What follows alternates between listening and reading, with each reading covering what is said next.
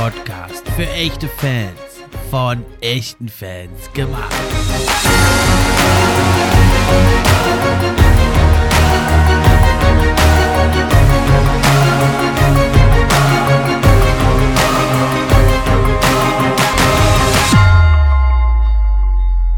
Ja, hi, hallo und herzlich willkommen zur neuen Episode vom NBA Fan Podcast. Nach längerer Krankheit melde ich mich zurück.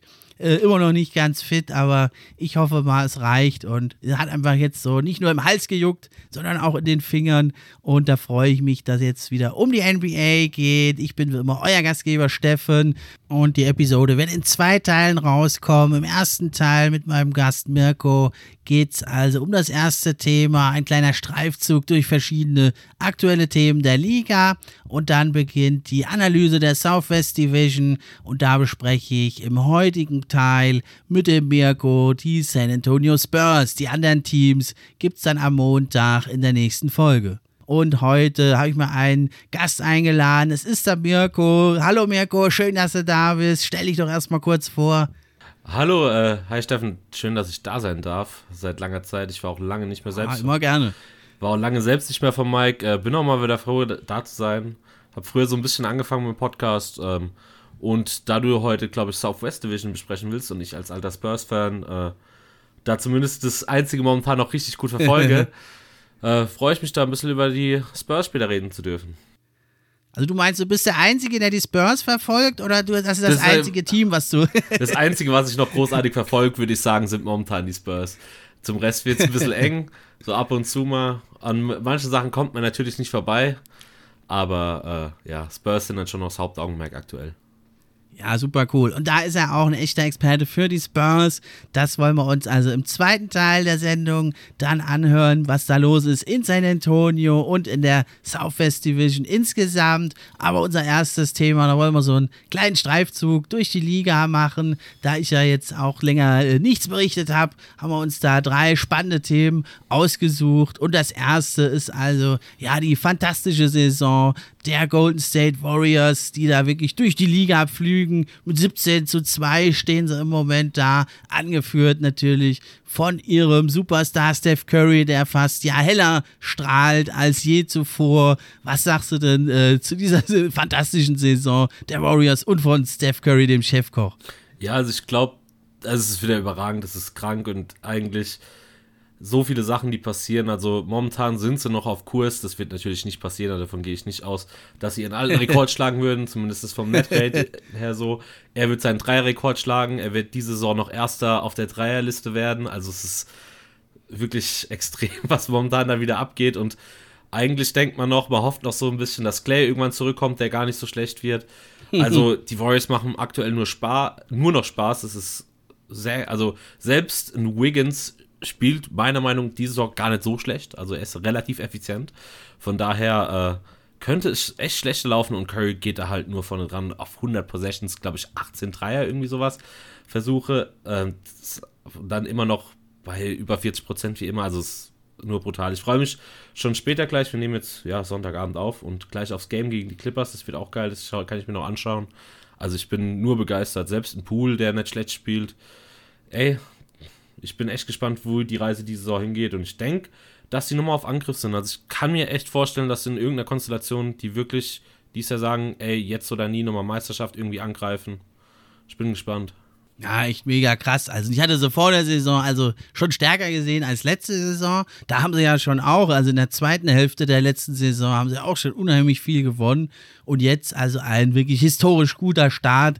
Also ich denke jetzt auch nicht, dass sie da irgendwie äh, äh, historisch um die zehn Niederlagen nur kassieren. Das glaube ich jetzt nicht. Aber im Moment, du hast ja gesagt, das Netrating echt historisch. Also 13,5 Punkte machen sie mehr als der Gegner. Natürlich Spitzenwert in der NBA und vergleichbar eigentlich nur ja mit den Bulls 95, 96 oder 96, 97 und dann noch mit sich selber eigentlich die Golden State Warriors 2015, 16. Ja, also ganz so elitär wird es vielleicht nicht weitergehen, aber man muss sagen, das sieht schon richtig gut aus. Offensive Rating zweiter und Defensive Rating vor allem erster. Das ist schon ein Sahnestück und wenn man da auch eigentlich nur in den Top 10 ist in beiden Kategorien, das sind eigentlich schon die absoluten Top-Teams. Und dann kommt natürlich, du hast gesagt, äh, Clay Thompson kommt noch zurück und äh, Wiseman ja auch noch, ne, sollte man nicht abschreiben. Also richtig, richtig spaßig und ja, wie sie spielen auch, finde ich ganz spannend, oder? Ja, also es ist auf jeden Fall spannend. Also spannend trifft es, glaube ich, ganz gut, weil man sieht halt wirklich, wie abhängig das Team ist von, von Curry. Ich glaube, ein On-Off von plus 20 oder so. Also man sieht schon, wenn er runter ist, dann wird es echt schon relativ düster. Nicht ganz so schlimm wie letzte Saison, aber ähm, überragend ist es jetzt nicht mehr. Auch, was ich auch sagen muss, sieht einfach, dass Green die Saison nochmal echt auftreten und deswegen die auch so gut in der Defense sind. Also er zeigt auch nochmal, warum er immer wieder sagt, dass er vielleicht der beste Verteidiger äh, der Liga ist, finde ich sogar all-time. ähm, deswegen, also ich, ich finde ich bin, ich bin hellauf begeistert bis jetzt. Ja, würdest du ihm da widersprechen? Er hat, ja, wahrscheinlich schon, wahrscheinlich schon. Also, einen Davis oder selbst ein Antetokounmpo teilweise, wenn die dann wirklich im Playoff-Modus sind, sind besser, aber einen Green darf man, also darf man halt echt einfach wirklich das Playmaking und Defense dieses Jahr wieder. Das ist schon wichtig. Wenn der wirklich noch die Offense ein bisschen mitbringen könnte, wie in den 15ern und 16ern und damals, dann wäre das auf jeden Fall Da wäre ich noch positiver gestimmt für die, für die Warriors diese Saison. Ja, also bester Verteidiger, nicht aller Zeiten, aber schon einer ja. der Top-Verteidiger aktuell und in der Historie, glaube ich, auch gar nicht so schlecht mit dabei. Ja, du hast gesagt, der, von der Bank geht es dann ziemlich runter, aber in der Starting Five hat ja Curry doch einige Unterstützung. Ne? Pool mit 18 Punkten, Wiggins 19,4 Punkte, da ist schon einiges. Ne? Und wenn dann der zweite Splash Brava zurückkommt, dann ja, fallen so die kleineren Spacing-Probleme mit Raymond Green auch nicht mehr so ins Gewicht. Ne? Aber wie sie halt spielen, das finde ich schon toll. Der Ball wird viel bewegt. Ne? Dieses hat so ein bisschen was wie dieses alte Motto, ne? Strength in Numbers, was sie mal vor einigen Jahren hatten. Und ja, jeder irgendwie, der da kommt, sei es ein Bielica, ein Otto Porter, selbst ein Igodala, den ich eigentlich schon für abgehalftert hielt, kann da irgendwie hier und da mal beitragen und macht halt richtig Spaß zu sehen, wie dann diese Räume, die Curry ja schafft, äh, weil er so viele Verteidiger ansaugt, wie die da genutzt werden und das ist äh, wirklich äh, schön zu sehen, dass dieser ja eigentlich alte Warrior-Stil, ne, so dass den Ball viel zu teilen, nicht nur so Ego-Plays, dass das auch wieder gut funktioniert. Äh, Finde ich super. Ja, also kann ich nur zustimmen. Ich, ich glaube, Curry ist wirklich so einer, wenn nicht sogar das perfekte Exemplar dafür zu sehen, was es auch an, also wie wichtig Off-Ball-Movement ist. Also was er macht und dadurch genau, Spieler ja. zieht und dadurch irgendwelche Laufwege frei werden für andere Spieler und wie jemand mit seiner Bewegung abseits des Balls ein ganzes Team besser machen kann, ist wirklich Curry, wie du schon gesagt hast, einfach, der zieht so viele Spieler, die Gravity ist so hoch bei ihm. Also ja, deswegen kommt auch das On-Off zustande, weil er macht einfach die ganze Mannschaft besser. Ja, irre, ne? Also er nimmt 13 Dreier im Moment pro Spiel. Zu Beginn der Saison sogar noch mehr. Trotzdem hat er also mit 64 Prozent eins der besten True-Shootings vorne dran. Also fast nur noch Big Men, die da ja in dieser Statistik immer vorne liegen. Und ja, er liefert sich eigentlich nur noch Duelle mit sich selbst.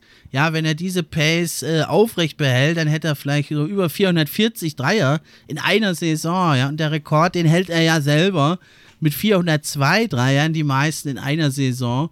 Und dann nur, um das mal zu zeigen, wie das dann schon runtergeht. Also, wenn er es durchhält, die Saison, hätte er um die 440 Dreier. Dann ist 402 war schon sein eigener Megarekord. Und dann der, der zweite Platz, das ist dann James Harden, der hat dann schon nur in Anführungszeichen 378 Dreier. Also das sind dann auch nochmal gleich 30 weniger. Und dann geht's dritter, vierter Platz ist Curry auch wieder selber eigentlich. Bis Platz 5 ist alles nur Curry selber.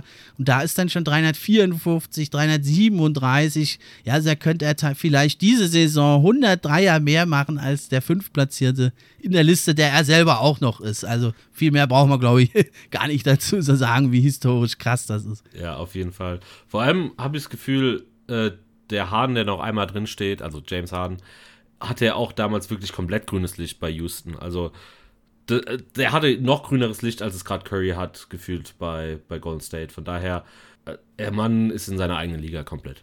Genau, also weil grünes Licht hat Curry auch, ne? Er nimmt 13 Dreier pro Spiel, aber der hält den Ball nicht so viel in Händen. Der ist bereit, ihn auch mal öfter abzugeben, den Ball.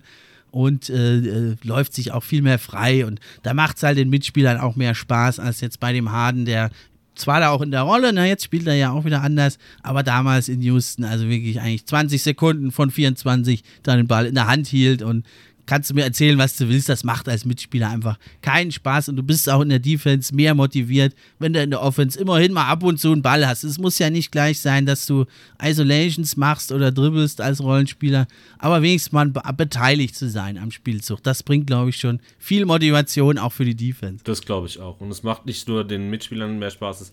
Also ich konnte mir zu den Zeiten echt keine Rocket-Spiele geben. Das, also mir hat es keinen Spaß gemacht. wirklich so, ja, 20 Sekunden dribbeln, ISO, Stepback, Dreierversuch, entweder klappt oder es klappt nicht. Und davon, keine Ahnung, 80% aller Abschlüsse von den Rockets waren so. Naja, ob man das sehen will, dann gefällt mir die Rolle prinzipiell schon besser, obwohl wir einen schlechteren Harden haben mittlerweile. ja, mal gucken, aber er war ja auch verletzt in der Offseason und hat äh, so an manchen Abenden äh, ist er auch schon wieder 15 Mal an der Linie. Ich glaube, der wird bald auch wieder zurückkommen zu, zu alter Form. Ja, dann abschließend zu den Warriors. Ja, meinst du, die können sogar um den Titel da mitreden oder meinst du, das ist jetzt dann vielleicht doch irgendwie noch zu viel des Guten? Ich frage mich halt, wie es aussieht, ob da noch Moves gemacht werden, also irgendwas zur Trade Deadline noch passiert. Ähm, ob manche Spieler bleiben, also ich weiß es nicht, wie hoch der Trade Value von einem Wiseman noch ist. Kuminga spielt ja ab und zu gerade. Also ich würde da mal schauen. Ich weiß auch nicht, wie gut Clay ist.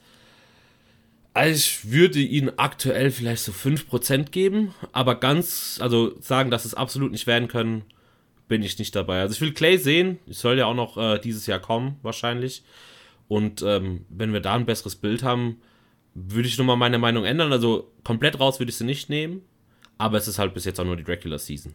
Ja, genau. Also das muss man sehen, da schließe ich mich ja einfach an. Das muss man sehen, das steht und fällt dann eben mit Clay Thompson. Kann er relativ schnell wieder der Alte werden, dann könnte sie tatsächlich ein Wörtchen mitreden um den Titel, sonst glaube ich eher in Anführungszeichen nur zweite Runde oder Conference Finals, was ja auch super wäre. Und also die Chance ist zumindest da, das ist schon äh, eine tolle Sache für die Golden State Warriors und Steph Curry ja, dann äh, kommen wir zum nächsten Thema. Das ist natürlich ein Team, ja, ganz am anderen Ende des Spektrums von solchen Zahlen. Können die nur träumen. Es sind die Sacramento Kings und man hat sich jetzt, äh, ich, ich hatte es ja in meiner äh, Saison-Prediction mit dem Gate 7, hatten es wie viele andere auch. Äh, wollen wir uns nicht zu so sehr auf die Schultern klopfen, aber viele andere auch. Haben wir es vorausgesagt. Luke Walton ist der erste Coach, der gefeuert wird. Was sagst du dazu? Also, keine Ahnung. Ich finde es jetzt ja, also es macht irgendwo unerwartbar war es überhaupt nicht. Die Frage ist bei mir so, hätte man feuern müssen? Also mir gab er keine Gründe, dass ich ihn hätte jetzt aktiv gefeuert. Mir gab aber auch keine Gründe, warum ich zwingend halten sollte. Äh, aber ich sag's auch mal so, die Kings sind halt die Kings. Die Kings machen seit Jahren beschissene Arbeit. Ähm, so schlecht hat er gar nicht gespielt. ja, also ich, ich habe da echt wenig Meinung zu. Sie haben den, er hatte immer noch, das habe ich äh, ich weiß gar nicht mehr, wo ich es gelesen hatte, auf jeden Fall den zweitbesten Rekord bei den Kings als Trainer, ja. wo ich mir auch nur so denke, okay, das spricht ja auch schon für die Kings und dann trotzdem entlassen werden. Ja, ich, also ich glaube aber nicht, dass es jetzt besser wird, wenn ich ehrlich bin. Also, so traurig es klingt. Ja, ich hatte es da auch in der vorigen Folge schon zur Pacific Division hatten wir es auch gesagt. Also, ist, also auf der einen Seite ist es zu verstehen, auf der anderen Seite ist er ein Bauernopfer und der Zeitpunkt ist dann auch ein bisschen komisch. Halt typisch Kings, du hast ja gesagt, also was gegen Luke Walton spricht, ist, er hat jetzt in den Jahren, die er da ist, er hat es nie geschafft, da eine richtige Identität hinzukriegen. Ne, zu Beginn hat man so ein bisschen Tempo drauf gedrückt, jetzt wieder nicht so. In der Defense war nie ein klares Schema zu erkennen. Ich denke, das kann man ihm vorwerfen und seine Rotations waren auch nicht die besten. Das kann man ihm vorwerfen. Dann hätte man ihn aber auch zum Ende der letzten Saison entlassen können, weil da hat man das auch schon gesehen. Ja, auf der anderen Seite ist er ein Stück weit, denke ich, ein Bauernopfer, weil mit dem Kader, mit der Zusammenstellung, was willst du da erreichen? Was erwartet man sich da? Ich meine, man ist jetzt aktuell im Rennen sogar noch ums Play-In-Tournament. Mehr ist da mit dem Kader nicht zu holen. Von daher äh, ist es eine typische Kings-Entscheidung, du hast es gesagt.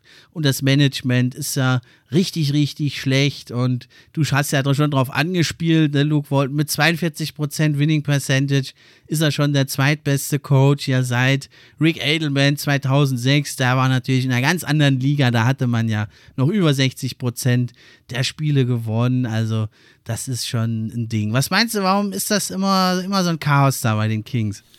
Boah, ich bin jetzt nicht der größte Freund vom Owner. Das kommt zum einen. Und nett formuliert. Ja. Äh, und ich weiß auch nicht, ob ich zwingend nach, äh, nach Sacramento wollte. Also das, du ziehst halt auch mhm. wirklich keine Spieler an, prinzipiell. Mhm. Und ich, ich kann es eigentlich gar nicht sagen. Es ist einfach irgendwie so ein Unternehmen, wenn man es als unter. Also spielerisch hat man da wirklich Spieler, die ja gar nicht so schlecht sind. Fox ist nicht schlecht. Man hat halt die Spieler, die leider irgendwie ver.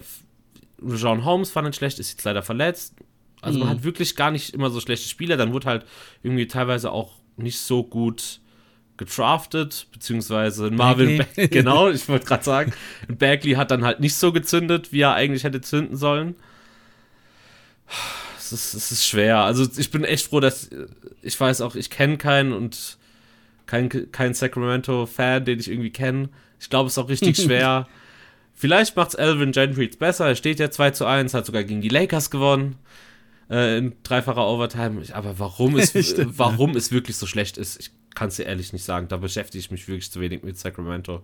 Also auch richtig geil, dass jetzt Elvin Gentry plötzlich wieder da ist, ne? Totgesagte, leben länger, der schafft es immer irgendwie. Ja, aber das ist auch seine Rolle. wieder einen Job, äh, einen Job zu kriegen, ne? Ja, das ist seine Rolle wirklich. Also so als äh, Assistant Coach dann doch irgendwie dann wieder Head Coach werden.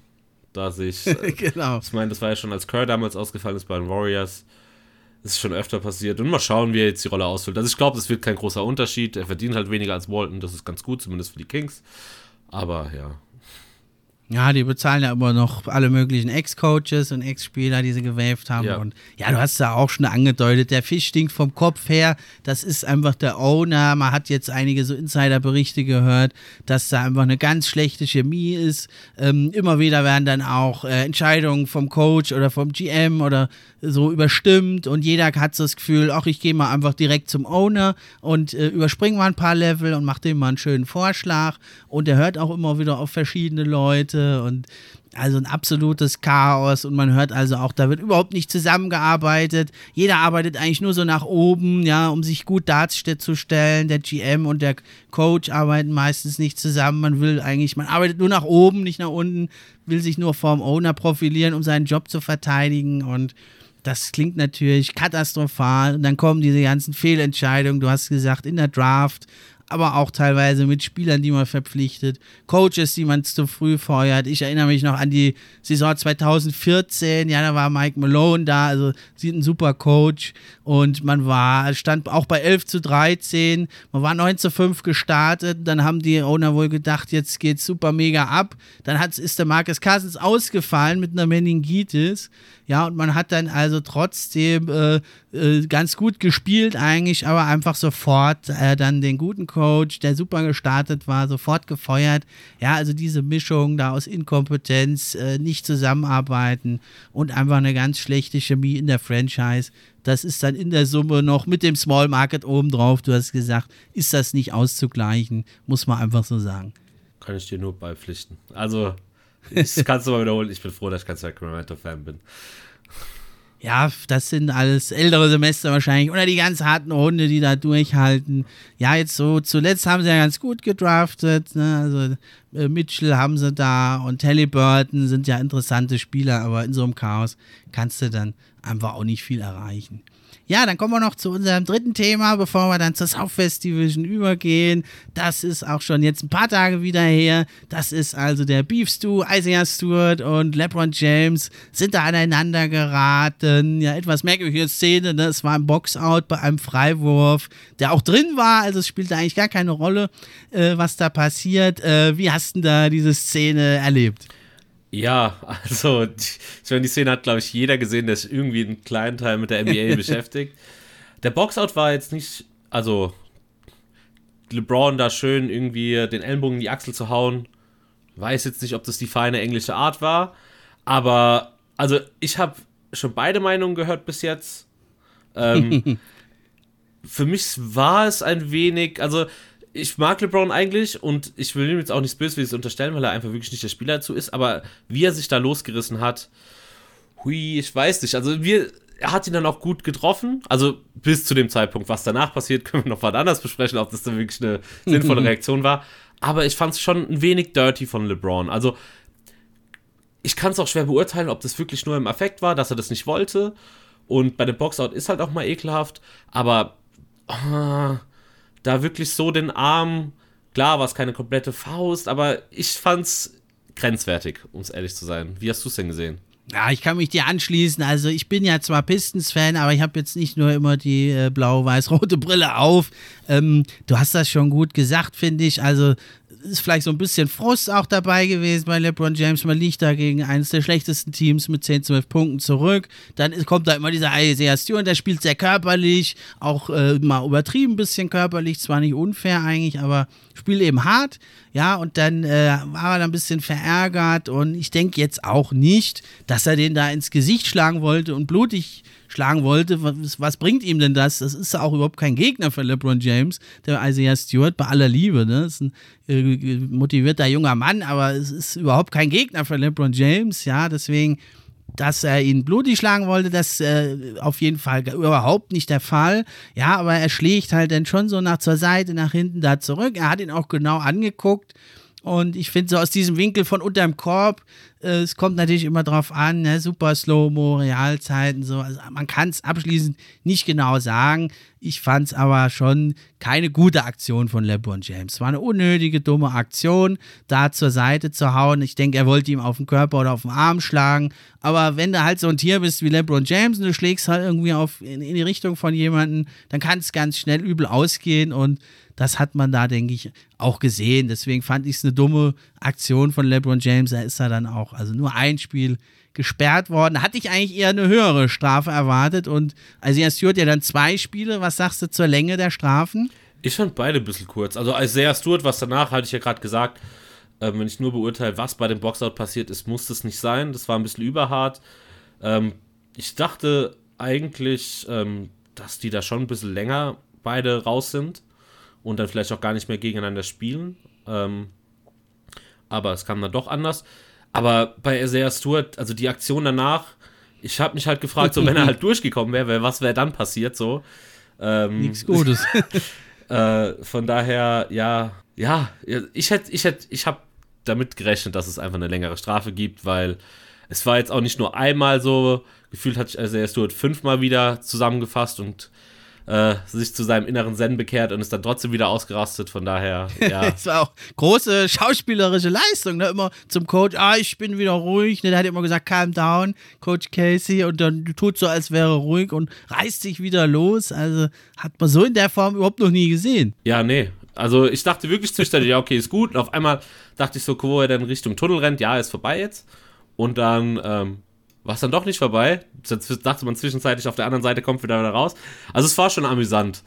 Es war dann auch amüsant, noch den Rest zu sehen, wie äh, Wesley Westbrook da sagt, halt mich zurück so mäßig. Und äh, ja. das war schon witzig. Also es war, man muss einfach sagen, es war eine schlechte Aktion von beiden. Es war keine Werbung für den Basketball. Es ist zum Glück, naja, er musste mit neun Stichen genäht werden, der Isaiah Stewart. Es kommt halt manchmal vor, ja, im Basketball, äh, hauptsächlich oder unabsichtlich, ist eigentlich egal. Es kommt öfter mal vor. Und ähm, das darfst halt da nicht so ausflippen, ne? Das, das geht halt nicht. Du musst dich wenigstens irgendwann mal beruhigen. Ja, und ich, ich kann es mir nur so erklären, dass er wirklich einfach im wahrsten Sinne des Wortes rot gesehen hat. Er hat Blut im, äh, im Gesicht, im Mund gehabt. Ne, erstmal stand er ja auch da, ging noch ein paar Wörter hin und her. Und dann fing es erst so richtig an zu bluten. Und dann ist er durchgedreht. Er ist ja dann sogar noch in den Tunnel da gerannt und wollte auf der anderen Seite wieder rauskommen. Und also für so verrückt halte ich jetzt einfach Isaiah Stewart nicht. Ich glaube, der ist halt irgendwie einfach durchgedreht und das will ich nicht entschuldigen, aber das kann ich dann ein Stück weit irgendwo auch verstehen. Er ist dann nicht mehr Herr seiner selbst und da liegt es dann doch am Team, an der Security, den da schneller wegzubringen. Und das war das einzig Positive, was ich da noch rausgenommen habe, war, dass dann Kate Cunningham gleich als Leader der Rookie da versucht hat, immerhin äh, Isaiah Stewart zu stoppen, hat natürlich nicht ganz geklappt, aber er war eigentlich der Spieler, der vor allem da äh, versucht hat zu schlichten und zu beruhigen. Das war das einzig Positive, was ich aus dieser ja absolut dämlichen Aktion beider Seiten da noch rausziehen kann. Ja, also da, da habe ich auch wirklich gedacht, dass ich, äh, habe ich gedacht, Kate, hey, also so lange bist du jetzt noch nicht in Detroit und sich da davor zu stellen, weil Isaiah Stewart ist jetzt auch kein Streichholz, hatte ich Respekt. Ich meine, ansonsten hat es, glaube ich, gefühlt acht Ordner gebraucht, um nochmal festzuhalten.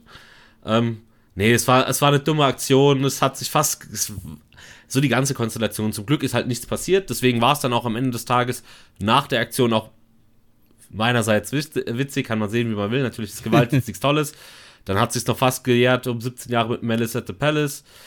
Ja. Obendrauf ja, noch, es ja. War, es, war, es hatte irgendwie alles gepasst. Kam ja auch gleich die Durchsage, nicht schmeißen, ja, nicht schmeißen. Ja. Das, das lief ja gut zum Glück. Ja, wir wollten es nicht nochmal so äh, eskalieren lassen. Er ist natürlich jetzt, also er Stewart bei einigen Pistons-Fans da eine Legende, aber also es ist natürlich nicht schön, auch gerade jetzt für, für Kinder oder so, wenn da einer blutend da auf dem Court rumrennt. Das muss nicht sein. Und überhaupt ist, war ja jetzt auch Jokic äh, gegen Morris. Immer wieder gibt es so ein bisschen diese lange Lines. Ist jetzt noch nichts passiert, Schlimmeres.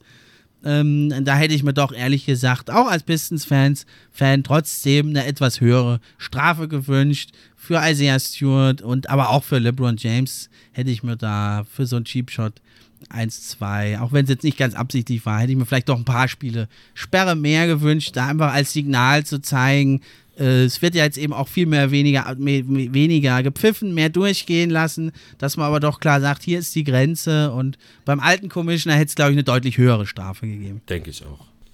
Okay, dann, das war jetzt mal unser Rundgang hier durch die Themen der, der, äh, der Liga im Moment. Und jetzt kommen wir zu unserem zweiten Thema, die Southwest Division. Und da werden wir als erstes jetzt mit dem Mirko zusammen die ähm, San Antonio Spurs besprechen.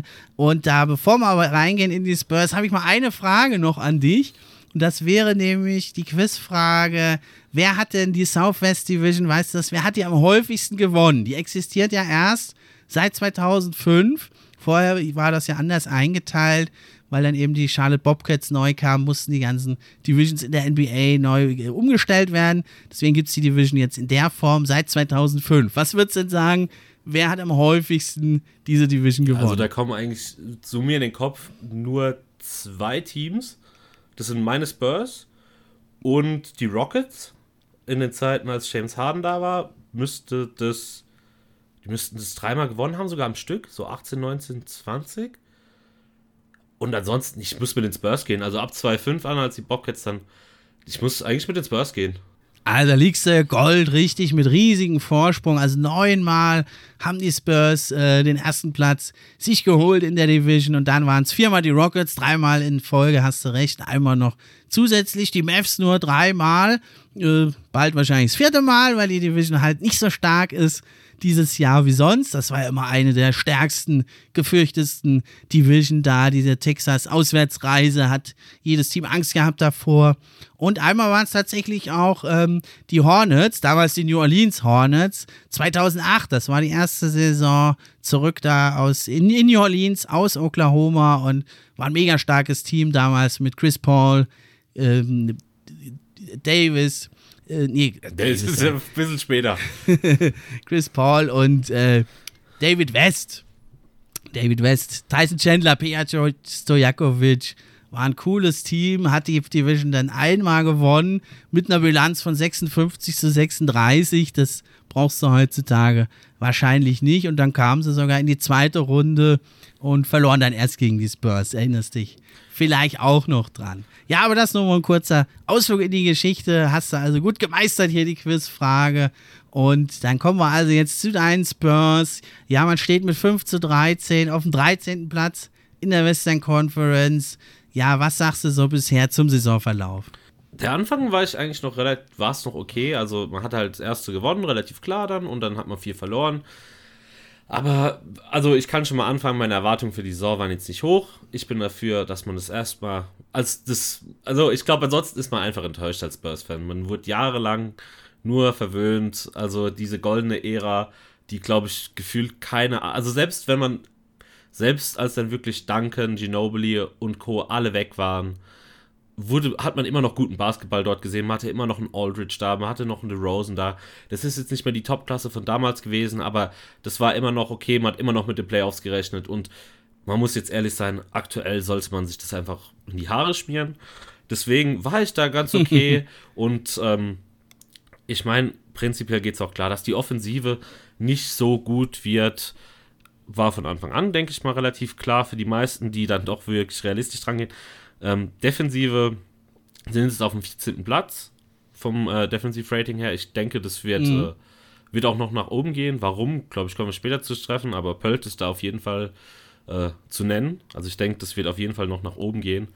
Und prinzipiell, es, also es gibt auf jeden Fall Baustellen, wo dran gearbeitet werden kann. Ich meine, es ist immer noch das klassische Spurs-Spiel, wir nehmen am wenigsten Dreier, dafür am meisten Zweier. Ähm, ist halt mhm. irgendwie ein bisschen schade, dass die Zweier dann relativ ja, eher in der Midrange sind und nicht so oft am Korb. Und dass man dann wirklich auch es leider irgendwie nicht schafft, weil es halt einfach die klassischen Midranger sind und nicht so am Korb. Man sieht auch keine, nicht viele Freiwürfe. Und das Einzige, wo ich wirklich sagen muss, da bin ich komplett enttäuscht, sind von der Freiwurfquote die Saison mit 69% letzter der Liga. Hm. Also das bin ich von einem Pop-Team eigentlich nicht gewöhnt. Und weil ich dem ganzen Roster, klar, kann es noch nach oben gehen, aber mehr, mir mehr von erhoffe eigentlich. Umso mal kleinen kurzen Umschlag zu machen, was ich davon halte. Und ich meine, gestern hat man dann beispielsweise gegen die Celtics gewonnen, dann äh, mhm. gegen Atlanta davor verloren, aber die sind momentan eh ziemlich heiß. Von daher, ich bin persönlich einigermaßen zufrieden. Defensive wird, denke ich, noch nach oben gehen. Offensive war relativ klar. Es gibt ein, zwei Faktoren, die ähm, ja irgendwie schade sind zu sehen. So ein Derek White, der irgendwie die Saison einfach ja nicht so zündet, mhm. wie man sich erhofft hatte. Und DeJounte Murray, der bei einer größeren Last, jetzt also eine größeren Usage als zuvor, ein bisschen mehr macht, aber so, das ist ungefähr erstmal mein erster Eindruck. Wie nimmst du denn die Spurs bis jetzt wahr? Ja, ist ein bisschen schade eigentlich. Ne? Man hat ja letzte Saison, kam ja wieder so ein bisschen Hoffnung auf. Ne? Man stand ja lange auf dem Playoff-Platz oder auch immer noch auf dem Play-In-Tournament-Platz und dann hatte man ja aber hinten raus diesen ganz schweren Spielplan und dann, ja, sank man auch relativ schnell ab und dann, äh, ja, ist natürlich die Frage nach dem Abgang eben von DeMar Rosen, was hat man jetzt für eine Erwartungshaltung? Klar, ein bisschen mehr Freiräume für die jüng jüngeren Spieler, da mehr Last zu schultern, aber auf der anderen Seite, dass man dann jetzt gleich mit 5 zu 13 startet, ist natürlich ein bisschen enttäuschend, aber ähm, wie du es schon sagtest, viel mehr hätte man jetzt da auch erstmal nicht erwarten können, denke ich. Was halt ein bisschen einfach ins Auge fällt, ist, ja, also du hast halt jahrelang da den Mardo Rosen gehabt, ja, der äh, gut gespielt hat, jetzt bei den Bulls in einem anderen, ganz anderen Umfeld natürlich megamäßig auftrumpft.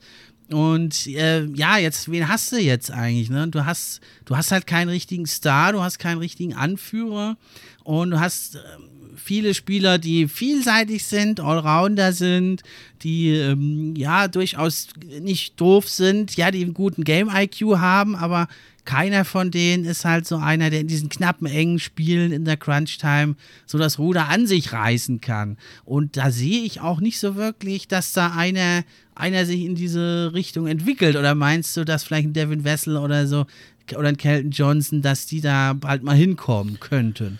Also ich denke, bei Devin Wessel ist, ist die Upside auf jeden Fall mehr da als bei Kelton Johnson ich finde es schon gut, wie er momentan spielt. Also er trifft auch als einziger mit Kelton Johnson seine Dreier ganz gut, außer Doug McDermott, der gerade draußen ist, aber von diesem jungen Core, der da rangereift ist. Bei DeJounte Murray ähm, ist es gerade so, dass da irgendwie schnell irgendwie sein Potenzial erreicht wurde. Also da ist noch ein bisschen nach oben, er kann effektiver werden. Aber so einen richtigen Star sehe ich, wenn dann nur in Devin Vassell, aber Star ist auch schon sehr hochgegriffen. Eher so wirklich Borderline All-Star vielleicht in welchen Saisons. Ich meine, er ist auch erst in der zweiten Saison. Normalerweise ist man es überhaupt nicht von den Spurs gewöhnt, dass ein Rookie schon verhältnismäßig viel spielt. Ähm, ich denke, das war einfach daraus geschuldet, wie halt die letzte Saison war. Aber Devin Vassell macht mir auf jeden Fall Spaß. Ja. Das auf jeden Fall. Also ich meine, er kommt von der Bank die ganze Zeit, hat noch kein einziges Mal gestartet. Habe ich auch schon in manchen Spurs-Podcasts gehört, dass es kritisiert wird. Ich finde es gar nicht so schlimm. Lasst ihn doch da erstmal so eine kleine, größere Rolle übernehmen, im Grunde genommen, weil er da einfach der Go-To-Guy ist. Er ist der Einzige, der einigermaßen effizient noch ist. Also zumindest am effizientesten am Ende des Tages. ja, und auch ein schlechter Verteidiger ist er auch nicht. Also wenn es so weitergeht, er auf jeden Fall an seinem Jumper noch arbeitet, der jetzt nicht schlecht ist, aber da auf jeden Fall noch Upside da ist, dann denke ich, ist Devin Vassell der Best oder der Spieler mit dem höchsten Ceiling. Kelton Johnson ist nicht schlecht, aber der wird auch nicht über einen Rollenspieler hinauskommen, meiner Meinung nach. Es gab immer wieder Spieler, auch ein Derek White hat man es ja gesagt, aber also wenn ich heute drauf wetten müsste, setze ich auf Devin Vassell. Dass da, wenn da, wenn was passiert, dann bei Devin Vassell. Ja, also und das ist eben halt irgendwie für mich so ein bisschen ja, das Problem halt bei den Spurs, ne, man hat viele gute Allrounder und die auch durchaus gut äh, ihr, ihr, Zusammenspiel jetzt ein bisschen verbessern und Schritt für Schritt sich auch immer verbessert haben, aber ja nicht so diesen ganz großen Schritt gemacht haben. Und den sehe ich da eigentlich auch nicht, außer vielleicht wie bei Devin Vassell, wie du es gesagt hast. Und da ist natürlich dann schwierig, fragt man sich, wo, wo soll denn diese Reise hingehen? Und man hat jetzt also auch schon mal einmal sechs Niederlagen in Folge gehabt. Das fand ich ein bisschen überraschend. Das kennt man eigentlich von einem Pop-Team auch nicht. Ne? Und teilweise auch deutliche Niederlagen, also mit 25 gegen die Wolves oder mit 18 gegen die Hawks. Gut, das ist ein starkes Team, das kann mal sein, aber und dann hatten sie auch schon mal vier Niederlagen in Folge. Mm, das ist immer so eine Sache, das, das sollte sich da halt trotz der jungen Mannschaft, aber es ist jetzt nicht so eine ganz äh, aus Rookies bestehende Mannschaft. Eine junge Mannschaft, aber doch, die alle schon ein paar Jahre auf dem Buckel haben. Und das sehe ich da so ein bisschen skeptisch, so diese, diese Niederlagen Serien da. Was also aber wirklich positiv sp äh, spricht, finde ich, ist, ähm, ist die Zahl der Assists. Ne? Also da liegen sie ja auf Platz 2 in der Liga, 27,4 Assists pro äh, Spiel legen sie auf, auch 12% mehr als letztes Jahr. Die Turnover sind zwar auch gestiegen, aber nicht so viel. Mm, das finde ich eine ganz gute Sache. Meinst du, das ist denn jetzt mit den ähm, wenigen Freiwürfen, liegt das vor allem am Abgang von DeMar Rosen oder worauf führst du das zurück?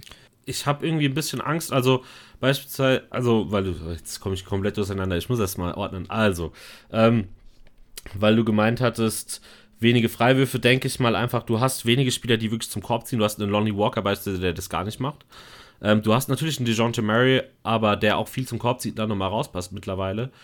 Und äh, ich, also da fehlt mir irgendwie, also DeMar Rosen war halt immer ein Indikator, der kann dir auf jeden Fall Freiwürfe ziehen, der ist hart am Korb, der kann gut am Korb finishen. Klar ist er jetzt auch kein Allheilbringer immer gewesen, aber meiner Meinung nach könnte da mehr gehen, beziehungsweise sollte ich auch irgendwie das Ziel verfolgen, wenn ich schon viele Zweier nehme, dann probiere ich doch auch an den Korb zu kommen, weil wenn ich einen langen Midranger nehme oder zumindest mal einen normalen Midranger, den ich gut treffe, dann kann ich auch einen Dreier probieren und das trifft dann vielleicht genauso, auch wenn Pop das vielleicht nicht gerne hört, das ist halt jetzt meine Meinung. Ähm, deswegen denke ich mir, ja, probiert halt mehr zum Korb zu ziehen. Ich weiß, manchmal ist es schwer, aber ich denke schon, dass das gewisse Spieler können. Also Derek White ist jetzt nicht gerade der unathletischste, DeJounte Murray kann das eigentlich. Ähm, von daher das. Die Assists, die gefallen mir eigentlich schon ganz gut. Natürlich ist jetzt die Turnover-Rate, wie du schon gesagt hast, hochgegangen.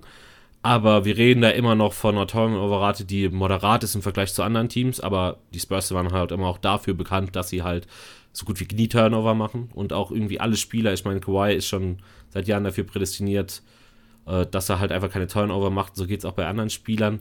Oft so als Mannschaft funktioniert es einfach gut und der Ball läuft auch relativ gut. Ich weiß nicht, ob ich DeJounte Murray in der primären Ballhändlerrolle sehen will und dass er wirklich den Ball verteilt. Ich glaube, da ist er ein bisschen überfordert, auch wenn er 8 Assists die Saison auflegt, was am Anfang sich gar nicht so schlecht anhört.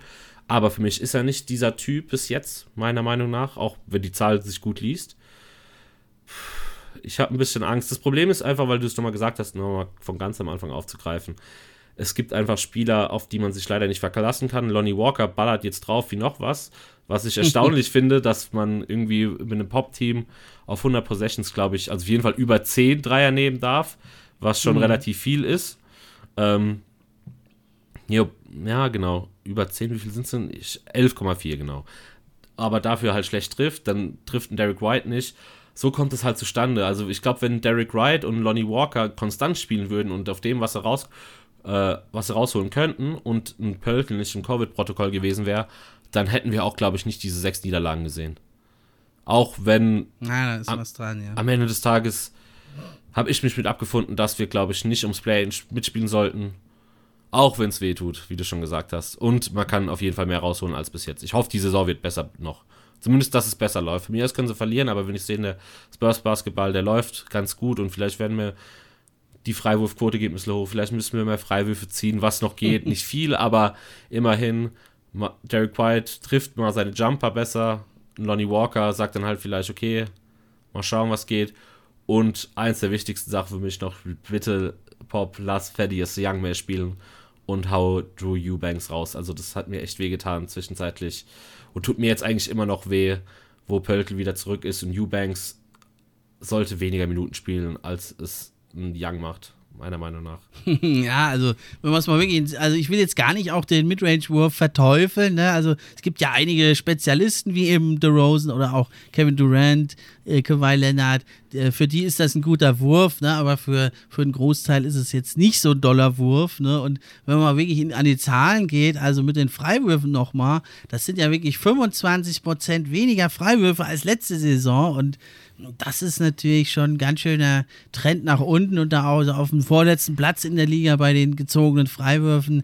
Ähm, das ist, dann wird es natürlich schwierig, wenn du dann noch den Floor halt nicht so spaced und den Korb nicht angreifst, dann musst du wirklich du or die in der Midrange operieren und so absolute Mega-Spezialisten für die Midrange haben sie gar nicht. Und das, das wundert mich auch irgendwo ein bisschen. Meinst du, das kannst du dir das erklären, woran das liegt? Ich dachte eigentlich, jetzt ist der Rosen weg, jetzt werden mal mehr Dreier geballert, aber äh, im Gegenteil, Platz 30 bei den äh, versuchten Dreipunktwürfen. Äh, kannst du dir das erklären?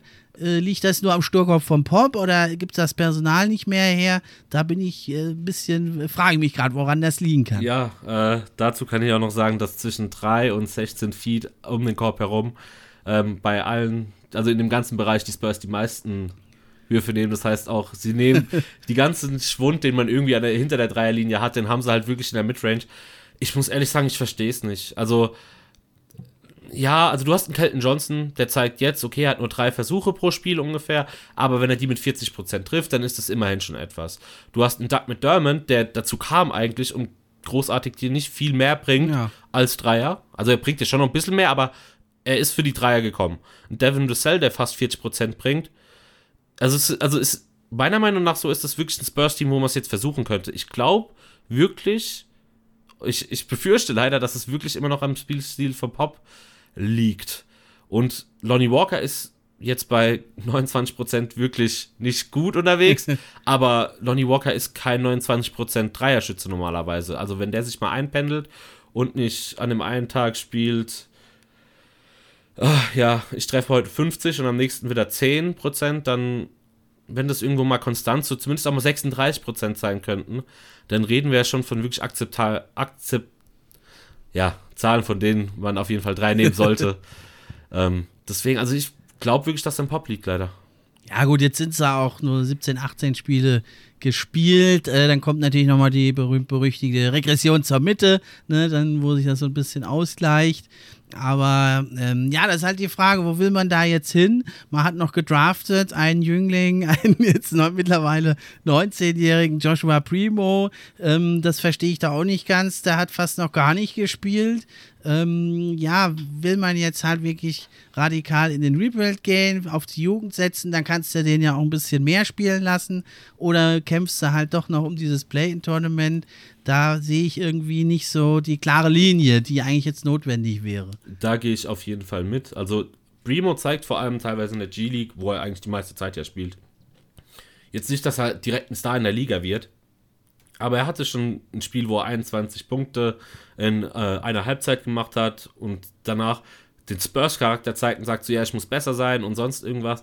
Also ich, ich muss besser spielen für meine Teammates und generell 16 Punkte auflegt und ich denke mir einfach, lass ihn doch spielen, was soll. Also ich würde ihn gerne da oben sehen, auf dem NBA-Roster-Platz und nicht in einem G-League-Platz. Ähm, ja, also wenn du schon draftest, klar, ich weiß, er ist nicht zwingend der NBA-Guy, den man so hoch draften sollte, vielleicht. Also haben viele, beziehungsweise wahrscheinlich so gut wie keiner dort oben gesehen. Aber wenn ihr ihn schon so hoch draftet, also wer sagt denn wirklich, wenn es um nichts geht, und du an zwölf jemanden draftest, dann lass ihn doch spielen. Also das verstehe ich jetzt auch nicht ganz. Da muss ich dir mhm. auch leider zustimmen. Also besser wird es jetzt nicht. Der, also äh, schlechter wird es jetzt nicht zwingend. Also ich glaube jetzt nicht, dass er deswegen irgendwie, weil sie jetzt Primo spielen lassen, auf einmal nicht mehr in die zweite Playoff-Runde kommen. Das werden sie so oder so nicht. Und ob sie dann am Ende des Tages Von mir aus sollen sogar die viert, einer der vier schlechtesten Records in der Liga an. Also ich hoffe, dass sie gut draften einfach. Und deswegen lass doch Primo spielen und dann sieht man vielleicht, was passiert. Natürlich gibt es doch auf vielen anderen Wegen und dafür sind die Spurs ja bekannt, dass sie nicht den Rookies so viel Zeit geben. Wieder so ein klassisches Pop-Ding. Ähm, da hatte vielleicht Giselle, wie ich schon gesagt habe, Glück, aber lass Primo einfach spielen, denke ich mir auch. Also ich sehe die klare Linie leider auch nicht. Da muss ich dir absolut zustimmen. Ja, halt, oder wegen so fünf bis zehn Minuten, was kannst du da groß an Schaden anrichten? Genau. Ja, auf der anderen Seite, ähm, Buford und Popovic haben natürlich viele Spieler groß gemacht, aber muss man jetzt sagen, Tim Duncan und so, das war ja ein fertiger Spieler schon eigentlich, der in die NBA kam. Nichtsdestotrotz hat man immer schon gut gedraftet, Spieler entwickelt und es ist natürlich schon auch eine häufige Vorgehensweise, gerade bei so einem ganz, ganz jungen Mann wie jetzt Primo zu sagen, komm, gehst, äh, gehst du erstmal in die G-League, dann kommst du wieder hoch, ne? also das man sich ein bisschen Spielpraxis, Selbstvertrauen holt in der G-League und dann kommst du mal wieder hoch und dann bist du mal wieder fünf bis zehn Spiele in der Rotation. Dann gucken wir mal, wie es läuft. Denke ich, das ist ja auch nicht ausgeschlossen, dass sowas, dass wir sowas noch sehen. Das würde ich mir also auch wünschen und ist natürlich, wenn du jetzt da nicht ready bist für die NBA, kommst rein, wirst jeden Abend fertig gemacht, dann ist natürlich auch nicht gut für die Psyche. Ne? Das muss man natürlich auch sagen. Das natürlich, das natürlich. Aber ich meine, die Spurs haben jetzt, wie gesagt, mit 15, äh, 5 zu 13, 18 Spiele schon gespielt. Davon hat Primo 4 gespielt und insgesamt 14 Minuten. Da gebe ich dir schon. Also, ich würde ihn gerne einfach ab und zu mal spielen sehen. Also. Ja, aber da denke ich, dass den werden wir dann schon auch noch häufiger sehen und das sieht man ja bei anderen Teams auch. Erstmal werden die Rookies auf die Bank gesetzt, in die G-League geschickt und dann, wenn die Saison dann äh, halt doch so eher Richtung Keller verläuft, dann steigt die immer mehr an, die Zahl der Einsätze und auch die der Minuten. Und ich denke, das wünschen wir uns auch beide für Primo einfach. Ja. Okay, ja, dann ist die Frage, ja, also Verletzung hat man ja nicht so viel. Zach Collins fällt jetzt noch ein bisschen aus, ist aber, denke ich, nicht so entscheidend. Ähm, jetzt wäre die Sache natürlich, ähm, was meinst du, wird man da mal ausnahmsweise jetzt aktiv werden in Sachen Trades zur Trade Deadline, den einen oder anderen Spieler abgeben oder denkst du, das wird jetzt erstmal so mit dem Kader die Saison weiter bestritten? Also ich sehe es nicht großartig, dass ich das Best, den besten Value aus den Spielern aktuell bekomme. Ich würde es aktuell wirklich so lassen, dass ich erstmal schaue, wie die Saison verläuft und schauen, die Spieler weiterzuentwickeln, gut draften dann und ich glaube nicht, dass der Trade gemacht wird. Also, ich sehe nicht, warum es irgendwas bringen sollte, jetzt noch zu traden, meiner Meinung nach. Weil am Ende des Tages wirst du, egal was du hier tradest, du hast kein Paket, das dir irgendwie einen absoluten Superstar holt, was du in der Regel eh nie schnüren kannst. So, deswegen ähm, sehe ich da echt wenig Sachen. Also so ein Derek White hätte man immer reinschmeißen können. Ich meine, der ist schon am ältesten, der spielt die Saison nicht ganz so gut. Murray ist jetzt auch nicht schlecht, aber er ist jetzt er ist ein guter Verteidiger, aber so ein 3D-Guy, den jetzt jeder irgendwie braucht, um sein Team zu irgendwie komplementieren, ist er auch nicht. Ein Kelton Johnson kann es eventuell sein, ist aber auch noch jung. Also ich denke, die sind gut so, wo sie gerade sind und für jemanden traden sehe ich nicht zwingend. Wie siehst du das? Ja, hm, das ist natürlich ganz schwierig. Das ist die Masterfrage. Wenn wir das wüssten, ne, könnten wir jetzt ja. viel Geld einsetzen und wetten. ja, also ich denke, der John Murray, der ist ja schon so gerüchteweise immer wieder mal überall im Gespräch. Äh, vor allem äh, kam das mal so gerüchteweise auf, dass die Sixers da vielleicht interessiert werden gegen äh, Ben Simmons plus noch irgendwas dazu. Was, was würdest du davon halten? Ich bin, also ich hatte mit meinem ehemaligen, ähm, oder das heißt ehemalig, auf Eis gelegten Podcast-Partner eine Gruppe Ben Simmons Fanclub, weil ähm, zwei Freunde, mit denen wir dann auch in der Gruppe waren, Simmons immer toll gefunden haben und ich mag Simmons überhaupt nicht. Also ich will Simmons nicht bei den Spurs sehen, wenn ich ehrlich bin. Ich weiß, dass es die Gerüchte gab, aber ich kann mir halt, also das ist es ja. Ich würde mir beispielsweise keinen Simmons reinholen gegen den Murray muss ich ehrlich sagen. So, Simmons ist mir momentan mental, wie er sich verhält bei den Sixers. Okay, man kann nicht in den Kopf reinschauen, wie es da wirklich ist, aber äh, ich kann mir halt vorstellen, also er hat ja nicht mal irgendwie den Jumper, so dass man jetzt sagt, okay, er kann den Ball verteilen, natürlich, aber ich sehe nicht zwingend, dass das irgendwie den Spurs großartig helfen würde. Natürlich ist es ein besserer Spieler immer noch als Murray. Das muss man dann auch sagen. Wahrscheinlich wird er bessere Zahlen auf. Wahrscheinlich würde er auch hier auf jeden Fall mehr scoren, so wenn er der Go-To-Guy wäre. Aber ich wollte nicht zwingend dafür haben und ich denke, wenn Murray vielleicht eine gute Saison spielt, dass man nächstes Jahr sogar mehr für bekommen könnte. Ja, das denke ich auch. Also ist ja Simmons natürlich äh, überhaupt nicht, passt auch überhaupt nicht da als, zu, als fit zum Kader. Ne? Man muss natürlich als Small Market Spurs schon überlegen, okay, wir können da einen, ja, wenn nicht Superstar, aber er hat auch einen sehr starken Spieler bekommen. Äh, hier hat man nicht immer die Chance. Äh, deswegen überlegen sollte man sich vielleicht schon. Aber der passt natürlich überhaupt nicht zum Kader. Da ist ja wenig bis gar kein Shooting und du brauchst da eben viele Shooter, um den um den Ben Simmons. Äh, jetzt könnte man natürlich noch sagen, gut, wenn einer es schafft, Ben Simmons Psyche hinzukriegen und ihn vielleicht irgendwie doch noch zu animieren, äh, zumindest mal in der Midrange zu werfen, dann wäre das natürlich Greg Popovich. Aber ist, denke ich, alles eh utopisch, weil zum einen hat ja Simmons seine Ziele klar genannt und das sind ja so die Lakers oder sowas oder, oder Los Angeles und da ist natürlich San Antonio jetzt leider nicht so glamourös. Ne? Die haben da zwar ihren Riverwalk, aber äh, ob das jetzt einen Simmons heiß macht, glaube ich eher mal nicht. Und dann hast du natürlich auf der anderen Seite ist das Thema wahrscheinlich ein Stück weit auch vom Tisch aufgrund der guten Leistung von Tyrese Maxey, der das ja auch jetzt sehr gut ausfüllt da in jungen Jahren. Und ja, da wäre zwar Murray, denke ich, immer noch ein Upgrade, aber da sind die Sixers jetzt nicht so zwingend da wahrscheinlich interessiert an Murray, denke ich. Nee, das denke ich auch. Also Maxi sieht man jetzt ja schon, dass das auf, äh, auf jeden Fall in die richtige Richtung geht. Andere fangen da schon wieder an, ein bisschen zu sehr zu hypen. Aber ähm, ja. also ich bin auch begeistert von Maxi, deswegen lasst Maxi das spielen, mal schauen, was mit Simmons ist. Ich muss ehrlich sagen, ich habe leider wenig Vertrauen in Simmons, egal wo er hingeht momentan. Ich würde es ihm, also ganz ehrlich, ich würde es ihm ja wünschen. Er ist ja eigentlich ein begabter Spieler, wenn er irgendwie vielleicht doch wirklich noch, ja, der Wurf sieht leider schlimm aus, aber ich, auch wenn ich ihn nicht mag, ich würde es ihm es gönnen, aber bitte nicht bei den Spurs. Und Murray. Ja, aber so im Gym da in diesen Videos über Rondo oder irgendwelche Leute, die man nicht kennt, da sieht das doch immer ganz toll aus, der Ja, Wurf. da sieht Hoodie Mellow auch noch aus wie bei Olympia. Also bin ich jetzt auch nicht so, also keine Ahnung. Ich, so, die Videos vertraue ich dann nicht immer zwingend. Auch wenn es gut aussieht. Ähm, und ich glaube auch nicht, dass es nicht besser geht, als aktuell ist, aber also den werden wir nicht nochmal sehen, dass er irgendwie fünf Dreier pro Spiel nimmt. Das glaube ich nicht. Also würde mich auf jeden Fall wundern, da würde ich eine Wette gegen eingehen.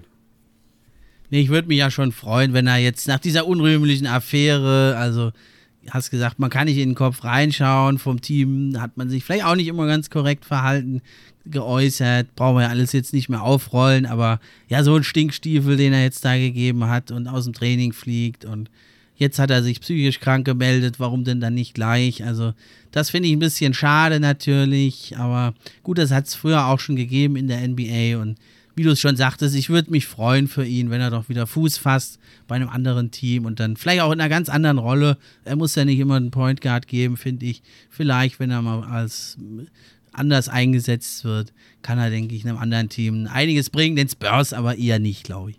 Ja, das denke ich auch. Also mal schauen, ich glaube, ich habe ja noch gehört, dass er dann, auch wenn du es nicht mehr aufdrüsen wolltest, ja auch nicht mit den eigenen Psychologen von den Sixers reden wollte, sondern sich ähm, Außenstehende reingeholt hat. Ich, ich, ich habe irgendwie Angst, dass man da, also ich finde, es passt irgendwie nicht. Klar ist es nicht immer Harmonie bei den Spurs, aber so ein Spieler, der sich ungern unterordnet, beziehungsweise auch seinen eigenen Kopf fasst, ist kein Spurs-Spieler, meiner Meinung nach. Und irgendwie haben sie es immer noch das geschafft. Stimmt. Deswegen das stimmt. Nee, ich meine nur, ich will jetzt mich nicht diesem kompletten Simmons-Bashing nee. da anschließen, weil er hat sich jetzt nicht gut verhalten, aber mal Butter bei die Fische, das haben andere auch. Das stimmt. Und da redet kein Mensch mehr drüber. Kawhi Leonard, gerade gegenüber den Spurs, sich auch überhaupt nicht korrekt verhalten. Ja, da auch seine eigenen Ärzte konsultiert und da einen Abgang gefordert oder auch ein Irving, der sich nicht impfen lässt und, und, und. Also da gibt es genügend Beispiele von Spielern und da hat auch ein paar Jahre später kein Mensch mehr drüber geredet. Das stimmt auch. Also ich weiß noch, wie ich damals Kawhi dafür gehasst hatte als Spurs-Fan und danach mich trotzdem wieder gefreut habe für ihn, weil ich dann irgendwie drüber wegschauen konnte und dann mit Raptors, als er die Meisterschaft geholt hat. Also das stimmt schon. Ja, dann äh, abschließend meine letzte Frage noch an dich. Ja, was meinst du, wie werden sie jetzt also die Saison abschließen, die Spurs? Wo werden sie landen? Wie viele Siege etwa meinst du, können sie noch schaffen? Oh, schwer zu sagen. Also, ich glaube, sie werden auf jeden Fall. Sie werden nicht in die Top 12 kommen. Vielleicht 12. noch im Westen, okay, aber besser wird es, glaube ich, nicht. Ähm, will ich auch nicht zwingend. Wie viele Spiele es dann am Endeffekt werden? Boah, das wird schwer. Also irgendwas Anfang 30 bis, ja, um die, um die 30 vielleicht ungefähr. Ich hoffe, dass es, ja. ja, da wollen wir dich jetzt um, auch nicht festnageln. Ne? Mir ging es schon eher um die, um, um, um die Platzierung. Also ich, ich denke 13. oder 12. Ich sag 13. Also Play-in meinst du, klappt nicht mehr, wenn man so ein bisschen sich einspielt jetzt mit Poltel wieder mehr, der ja gut spielt, 4,5 Offensive Rebounds und das Shooting vielleicht ein bisschen sich steigert, meinst du, Play-in ist nicht drin? Ich sehe den Sinn dahinter nicht ganz. Also wir haben jetzt echt Mannschaften im Westen. Irgendwie ist der Westen insgesamt schwächer geworden, beziehungsweise sehr komisch, aber wir haben da, mhm. also ich sehe sie dann auch nicht im Play-in. Also selbst wenn sie ins Play-in irgendwie kommen würden, kommen sie für mich nicht in die Playoffs, um nur da im Play-In zu sein. Weiß nicht, ob das so viel bringt am Ende des Tages. Ich würde mir da echt wünschen, dass sie dann halt sagen, okay, hey, vielleicht besser als Houston sein, besser als New Orleans sein, besser als OKC sein. Oder ungefähr so, oder als Sacramento, eins von beiden von mir aus, können sie auch dann auf die Elf. Aber ins Play-In sehe ich es nicht. Also ich sehe Memphis besser. Klar, mit Morant muss man schauen. Minnesota spielt die Saison besser und der Rest ist meiner Meinung nach klar eh besser und deswegen denke ich mal so irgendwas zwischen 11 und 13.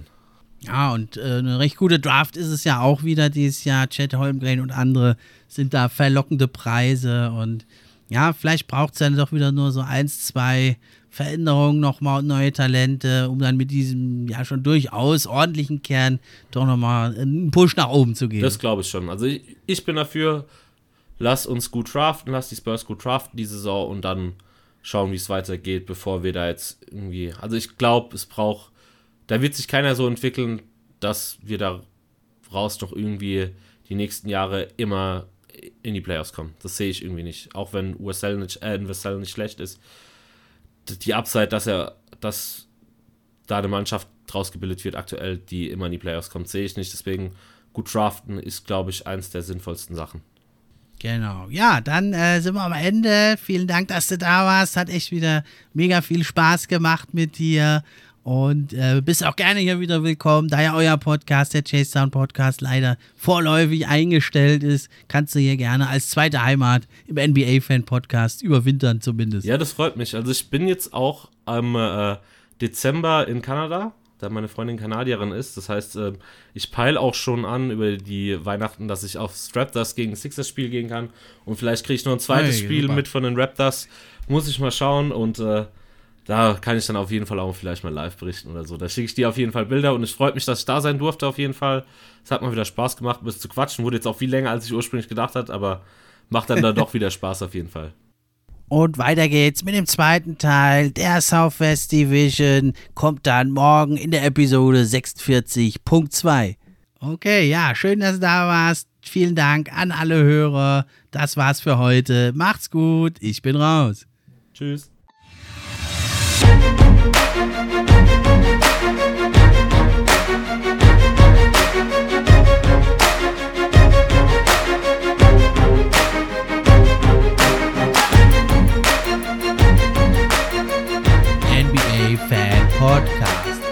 NBA-Podcast für echte Fans von echten Fans gemacht.